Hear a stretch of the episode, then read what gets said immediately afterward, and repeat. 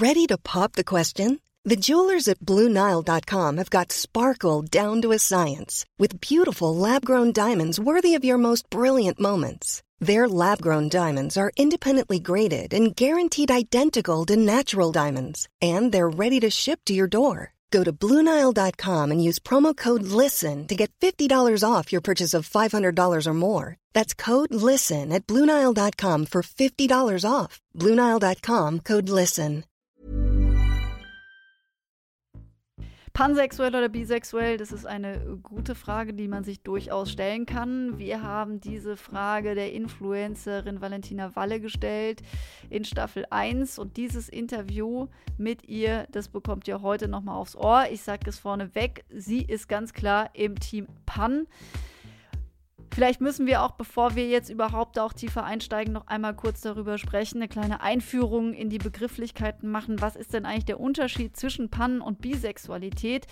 Im Wesentlichen besteht er darin, wenn man das mal bei Wikipedia nachliest, dass Pansexuelle sich für verschiedene Geschlechteridentitäten interessieren oder sich äh, vielmehr von denen angezogen fühlen und bisexuelle Menschen finden dagegen beiderlei biologisches Geschlecht sexuell attraktiv. Also, ich weiß nicht, wie es euch geht. Ich muss zugeben, mir fällt diese Abgrenzung so ein bisschen schwer von diesen beiden Begriffen. In meinem Kopf arbeite ich eher daher mit Synonymen oder habe auch fast die Tendenz, auf Pan zu setzen, weil mir dieser Begriff einfach ein bisschen inklusiver vorkommt. Aber letztlich ist es natürlich so, ich bezeichne jede Person wie sie es für sich auch hören mag, wenn sie es denn hören mag. Aber äh, da natürlich keine Ignoranz. Jeder soll belabelt werden, wie er es möchte. Und nun würde ich sagen, Podcast frei für Valentina und ihre Gedanken zu Labels, Pansexualität. Und bitte, Jochen, leg doch einfach mal los. Yvonne und Berna. Der Podcast für alle. Valentina, äh, du sagst selbst über dich, dass du Pan bist. Warum mhm. ist es so wichtig für dich, dass es diese Bezeichnung gibt? Also bei mir ist es so, ich finde es eigentlich nicht notwendig, dass man sich labelt. Ich finde, es ist ganz wichtig, dass man selber weiß, ähm, was man fühlt oder für, zu wem man sich angezogen fühlt. Und dass man auch einfach Dinge tut, die einem selber einfach recht sind. Aber ich habe bemerkt, dass es für viele andere Menschen ähm, schwierig ist, mich einzuordnen, wenn ich ihnen keine Bezeichnung gebe, sozusagen.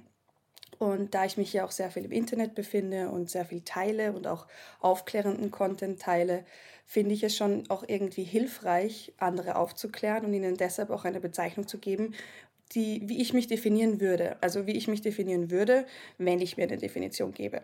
Und deshalb habe ich für mich die Pansexualität einfach gewählt, ähm, weil es sich für mich am richtigsten anfühlt, mich so zu bezeichnen. Wisst ihr, was ich meine? Nicht so ganz, deswegen sprechen wir ja mit dir, denn ich würde gerne wissen, ist denn Bi und Pan dasselbe für dich oder eben nicht? Für mich war es nicht dasselbe. Ich habe mich, ähm, ich bin mit Bisexualität aufgewachsen als die Definition, dass es quasi eine Anziehung ähm, für Cis-Frauen und Cis-Männer darstellt. Ähm, und deshalb habe ich mich zwar als bi bezeichnet, weil ich am Anfang die Definition Pansexualität auch noch nicht kannte und ich habe mich ja offiziell auch erst vor zwei Jahren circa geoutet, also öffentlich geoutet, sagen wir so. Und meine, meine Freundin, die ich dann ziemlich schnell kennengelernt habe, die Amy, Amy Wald, hat mir dann quasi auch nach vielen Gesprächen, die wir hatten, gesagt, so eigentlich ähm, fällst du oder fällt das, was bei dir als Interesse besteht, auch äh, unter Pansexualität. Und ich habe mich dann genauer mit Pansexualität beschäftigt. Und dieses Pan bedeutet ja quasi alles. Und daraufhin, weil ich mich zu jedem Geschlechts- und jedem Geschlechtsidentität ähm, angezogen fühle, dachte ich mir, passt das eigentlich besser. Wobei ich jetzt auch im Nachhinein ähm, immer wieder äh, höre und lese, dass Bisexualität nicht zwingend eigentlich nur Cis-Frauen und Cis-Männer ähm, beinhaltet. Genau, ich glaube, da gibt es mittlerweile einfach nochmal eine modernere Definition und deswegen eben auch meine Frage ähm, mhm. an dich. Ja. Wie ist es denn bei dir mit dem Begriff LGBT? Plus oder LGBTIQ. Äh, spielt mhm. der Begriff zum Beispiel eine Rolle? Benutzt du den oder sagst du wirklich, Pan ist so inklusiv für dich? Also nein, ich benutze auf jeden Fall den Begriff, weil Pansexualität äh, impliziert ja viele andere Sexualitäten gar nicht. Das heißt, ähm, oft wenn ich äh, über die Community spreche, spreche ich schon von LGBTQIA+, um einfach auch äh, einerseits das Wort mehr zu verbreiten, dass auch vielleicht heterosexuelle Menschen, die meinen Content schauen und vielleicht sich nicht so viel damit auseinandersetzen, mehr damit in Berührung kommen, um es sozusagen auch mehr zu normalisieren unter Anführungszeichen. Und ich finde den Begriff schon auch hilfreich, einfach um die gesamte Community zu beschreiben, weil es eben auch einige gibt, die sich nicht labeln und nicht labeln möchten und die man dann damit aber, habe ich das Gefühl, trotzdem mit einschließt. Ja, das ist äh, richtig, sehe ich ganz genauso. Ähm, und äh, sag mal, ich will noch mal kurz auf den Begriff Pansexualität zurück. Mhm. Du hattest ja gesagt, deine Freundin, die Sängerin Amy Walt, mhm. äh, war diejenige welche, die dir das äh, näher gebracht hat. War sie denn auch mhm. diejenige welche, die es zum ersten Mal äh, dir den Begriff überhaupt gezeigt hat, dass es den gibt? Oder hattest du davor schon davon gehört? Ich hatte lustigerweise davor von Miley Cyrus gehört. Ich weiß, dass sie sich geoutet hat als pansexuell noch ähm, lange bevor ich mich geoutet habe und dass das in den Medien sehr viel ähm, Diskussion hervorgerufen hat, weil damals eben auch viele Zeitschriften oder Artikel be behauptet haben, Pansexualität bedeutet, dass es auch Tiere mit einschließt. Und das, da, da kann ich mich noch erinnern. Das war, glaube ich, mein erster meine erste ähm, Begegnung mit diesem Begriff. Aber damals habe ich mich noch überhaupt nicht irgendwie angesprochen gefühlt und habe mich noch nicht genug mit der ganzen LGBTQIA-Community überhaupt auseinandergesetzt und auch nicht mit meiner eigenen Sexualität, dass ich da irgendwie schon eine Verbindung zu mir ziehen hätte können. Weil Tina, das ist ein bisschen lustig, weil bei mir war es ähnlich. Ein früherer Kollege, das ist echt schon ist über ein Jahrzehnt her, ich will gar nicht so genau auf die Jahreszahl gucken, aber der erzählte dann auch mal, dass er, äh, dass er Pan ist, weil er alles mhm. lieben würde. Ne? Und irgendwie mhm. Äh, folgte ich eine ganze Weile dem Irrglauben, dass er damit wirklich so alles meinte. Also ich dachte eher so an Gegenstände oder Bäume. Das ist aber ja, das Objekt aber Sexualität, genau. Genau, genau. das gibt es auch. Das ist wieder was anderes. Da hast du recht, das gibt es äh, tatsächlich auch. Leider wird über die diese Art der Liebe ja medial eher belustigt berichtet, aber vielleicht ja, setzen wir uns ja irgendwann mal in einer Folge mit Menschen auseinander, die diese Art von Liebe leben und eben auch, auch ernsthaft leben. Ja, finde ich auch. Also ohne sich mhm. äh, eben darüber lustig zu machen, sondern einfach dem Ganzen mal auf den Grund zu gehen. Mhm, voll einfach informativ mal Fragen stellen und herausfinden, was da, wie sich das so anfühlt sozusagen. Valentina, mhm. wo benutzt du denn den Begriff pansexuell? Also in Selbstbeschreibung, ich habe gesehen, bei Insta äh, tust du mhm. es zum Beispiel nicht. Also ich benutze es meistens eigentlich wirklich, wenn ich konkret gefragt werde, so quasi, was für eine Sexualität ich habe oder welche Sexualität ich auslebe. Und ähm, oft ist es eben im Internet der Fall, wenn ich meine aufklärenden Videos mache, dass da vielleicht das Thema aufkommt und ich mich dazu sozusagen label, um auch vielleicht für andere ein besseres Verständnis zu haben, da ich ja mit einer Frau zusammen bin. Und auf den ersten Blick erscheint das vielleicht dann nicht deutlich, dass ich theoretisch aber auch an anderen Menschen interessiert bin. Vor allem auch haben wir ja eine offene Beziehung. Und da labeln wir das schon, einfach auch um quasi für andere besser darstellen zu können, dass es bei mir jetzt nicht frauenexklusiv ist. Und dass theoretisch durch die offene Beziehung ja auch weitere sexuelle Beziehungen auch noch passieren können mit jedem Menschen. Wie ist das ähm, in deiner Erfahrung mit Eifersucht? Also glaubst du, dass ähm, bei Pansexualität mehr Eifersucht im Spiel ist, weil man ja aus einer bestimmten Sicht irgendwie mit jeder Person zusammenkommen könnte? Puh, ist schwierig. Also ich meine, die potenziellen Partner, aufgrund dessen, dass man ja bezüglich dem Geschlecht oder der Geschlechtsidentität weniger Grenzen setzt, sage ich jetzt einmal, sind oder können schon mehr sein. Aber nichtsdestotrotz, nur weil ich jedes Geschlecht und jede Geschlechtsidentität mit einbeziehe, bedeutet das nicht, dass mir ja jeder Mensch sofort sexuell äh, für mich interessant ist. Also nichtsdestotrotz ähm, fällt da ja nicht absolut jeder Mensch rein. So wie man, wenn man auf Frauen steht, ist ja auch nicht jede Frau automatisch interessant. Absolut. Und wenn man eine gefestigte Beziehung hat, äh, ist es auch egal, wenn man eine offene Beziehung lebt, dann heißt es ja auch nicht, dass man sich ständig irgendwie mit anderen Menschen trifft oder sich ständig neu genau. verliebt. Dafür ist ja eine offene genau. Beziehung jetzt nicht unbedingt da. Aber das Ja, Feli. Nee, ich wollte nur sagen, Feli aber das ist ein gäng, gängiges Vorurteil, dass Klar. dann immer, immer dann, wenn man, wenn jemand schwul ist, dann plötzlich jeder Mann ja. muss, sich, äh, muss sich wegdrehen, um Gottes Willen. Ja. Es kommt ein schwuler Mann rein oder eine lesbische ja, Frau und ist dann sofort, äh, will man dann von jeder Frau im Raum was. Äh, ja, ich, ich habe ja hier im Podcast auch schon darüber ge gesprochen, dass ich eine teiloffene Beziehung mit meinem Freund führe und natürlich mhm. äh, kamen dann auch äh, Kommentare, ja, ganz klar, als schwuler Mann äh, vögelt man ja alles, was nicht bei drei auf dem Baum ist und deswegen hat man halt eine offene Beziehung und das ist natürlich Quatsch. Ja. Ja, das sind halt auch oft Menschen, die so von den Vorurteilen ähm, Schlüsse ziehen und sich wenig mit dem Thema beschäftigen und deshalb quasi einfach die einfachsten Ideen, die man bekommt, wenn man an sowas denkt, sind dann einfach die, an, die sie, an denen sie haften bleiben und gar nicht weiterdenken. Weil ich, ich schätze mal, wenn man nachdenkt, weiß man auch als heterosexuelle Person, okay, ich finde jetzt auch nicht äh, das gegenteilige Geschlecht, egal wer es ist, sofort anziehend, sondern es gibt da auch eine Auswahl, die mir gefällt und eine Auswahl, die ich we weniger interessant finde. Und so ist es halt bei jeder, bei jeder Sexualität und bei jedem und von dem her ist es, wenn man da ein bisschen drüber nachdenkt, finde ich, ist es eh ganz logisch, dass nicht automatisch, nur weil ich auch auf Frauen stehe, dass mir jede Frau deshalb gefallen muss. Ja, das sind wahrscheinlich die, die eigenen Urängste, die dann irgendwie hochkommen. Aber wie reagieren denn Frauen und Männer äh, auf die Pansexualität? Und reagieren sie vielleicht unterschiedlich? Welche Erfahrungen hast du da gemacht? Also es kommt oft darauf an, wer mein Gesprächspartner ist also mit wem ich gerade diese Unterhaltung führe. Äh, ich habe ein sehr offenes Umfeld, auch ein sehr queeres Umfeld. Das heißt, da ist es oft eher auf Verständnis. Also die meisten verstehen es, die meisten kennen es schon. Wenn es dann in eine bisschen ältere Generation geht, kann es schon sein, dass mehr Erklärungsbedarf notwendig ist. Und das mache ich auch gerne. Also ich denke mir, es ist unglaublich gut, egal bei welchen Sexualitäten oder auch Geschlechtsidentitäten, immer auch, wenn Unwissenheit da ist, zu erklären, weil man kann ein Thema nicht zur Normalität unter Anführungszeichen machen, wenn man nicht auch willig ist, darüber zu reden und ähm, Menschen, die sich nicht auskennen, ein bisschen aufzuklären, damit sie sich auskennen oder damit sie es zumindest eine Spur besser verstehen können. Und da habe ich schon dann einfach auch intensivere Unterhaltungen, wo es dann auch in die genauere Definition geht, wo ich halt erkläre, okay, für mich ist es sozusagen egal, welches Geschlecht oder welche Geschlechtsidentität jemand hat. Ich könnte mich trotzdem sexuell angezogen fühlen oder auch emotional angezogen fühlen zu dieser Person. Wir haben im Vorfeld auch darüber diskutiert, ob das eigentlich auch bedeutet, pansexuell zu sein, dass man wirklich für sich den Begriff geschlechtsblind auch äh, äh, nennen kann oder genderblind oder wie auch immer man es jetzt genauer nennen will. Ähm, mhm. Kannst du mit sowas was anfangen? Würdest du das für dich auch so, so nennen, dass du im Prinzip kein Gender, kein Geschlecht siehst?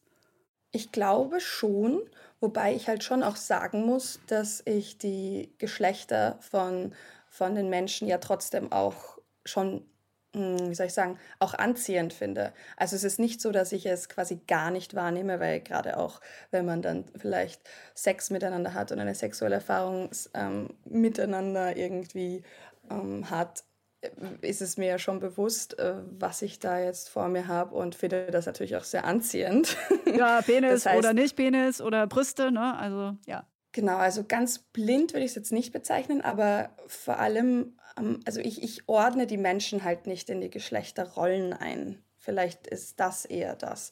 Für mich ist es wirklich so, dass ich Menschen eigentlich gleich behandle, egal welchen Geschlecht. Und das habe ich auch immer schon gemacht. Also das ist mir, das ist mir vor allem im Nachhinein auch aufgefallen. Ich habe da nie wirklich so eine ähm, so eine, so eine Rollenverteilung gemacht, dass ich quasi jetzt irgendwie Männer sind so und Frauen sind so, sondern für mich waren das immer einfach nur Menschen. Und erst mit der Gesellschaft, mit der Schule und mit den ganzen Umwelteinflüssen wurden alle so irgendwie in Schubladen gesteckt, in diese Mann- und Frau-Schublade in dem Fall. Und ich habe das nie so ganz verstanden, weil ich halt auch, ich war sehr sportlich, ich habe sehr viel Sport gemacht, ich habe mich sehr für Technik interessiert und deshalb fand ich das dann immer recht unverständlich, warum das so gemacht wird, weil ich auch selber eben sehr geschlechtsneutral unterwegs war, sagen wir so. Aber ganz blind ist es halt trotzdem nicht, weil ich finde halt bei einem Frauenkörper schon sehr attraktiv ähm, ihre Geschlechtsteile und bei einem Mann auch. Und auch bei ähm, einem, jemanden, der vielleicht seine Geschlechter aber selber gar nicht ähm, für sich als äh, Identität braucht, wäre das wahrscheinlich wieder etwas anderes. Das habe ich selber noch nicht quasi erfahren. Aber die Menschen gehen ja auch mit ihren Geschlechtsteilen in gewisser Hinsicht um. Manche eben mehr, manche weniger, aber das ist schon etwas, was ich wahrnehme. Wir wollen dir jetzt einen jungen Mann vorstellen, der heißt Felix, der ist mhm. 20 Jahre jung. Auf äh, Instagram heißt er Nico the, Nico the Scene. Mhm. Und äh, er selber sagt von sich auch, dass er pansexuell ist und so hat er es rausgefunden. Ich habe das festgestellt, ähm, als meine Freundin gesagt hat, sie möchte ein Junge sein. Und da habe ich innerlich überlegt und ich habe es halt für mich so festgelegt, äh, dass ich pansexuell bin, weil ich halt die Toleranz dafür habe, weil ich ähm, das toleriert habe und gesagt habe, das ist nicht schlimm. Ich wäre auch, äh, ich könnte auch mit einem Jungen zusammen sein, das ist mir egal. Hauptsache der Charakter und der und die Person dahinter stimmt und das ist mir wirklich egal, welches Geschlecht eigentlich mein Partner hat. Hauptsache er ist zufrieden in seinem eigenen Körper. Valentina, Oh, ich habe Gänsehaut. Du? Ja, ne? Oh, das ist so schön. Das ist eine große Antwort. Das ist die perfekte Antwort, ehrlich gesagt. Das ist, glaube ich, die Antwort, die man sich auch wünschen würde. Uh, das, ist, das ist echt toll. Also, ich freue mich sehr für das Paar, auch wenn ich es nicht kenne. oh, da habe ich jetzt komplett Gänsehaut bekommen. Mir gehen solche Geschichten auch immer total nah, weil es einfach äh, auch zeigt, wie wunderbar die Liebe sein kann, äh, wenn man ja. nicht immer in irgendwelchen Grenzen denkt. Absolut. Hattest du denn äh, selber schon Beziehungen mit äh, einer äh, Transfrau, mit einem Transmann oder einer genderfluiden Person? Nein, hatte ich noch nicht. Also weder eine sexuelle Erfahrung noch eine, eine Beziehung. Aber schließe ich eben auch nicht aus. Ja, und wir haben ja vorhin schon das gängige Vorurteil äh, angesprochen. Ich äh, spreche es nochmal an und äh, vielleicht kannst du mir nochmal dazu was sagen, weil äh, pansexuelle mhm. Menschen können schwerer treu sein, ist ein Vorurteil.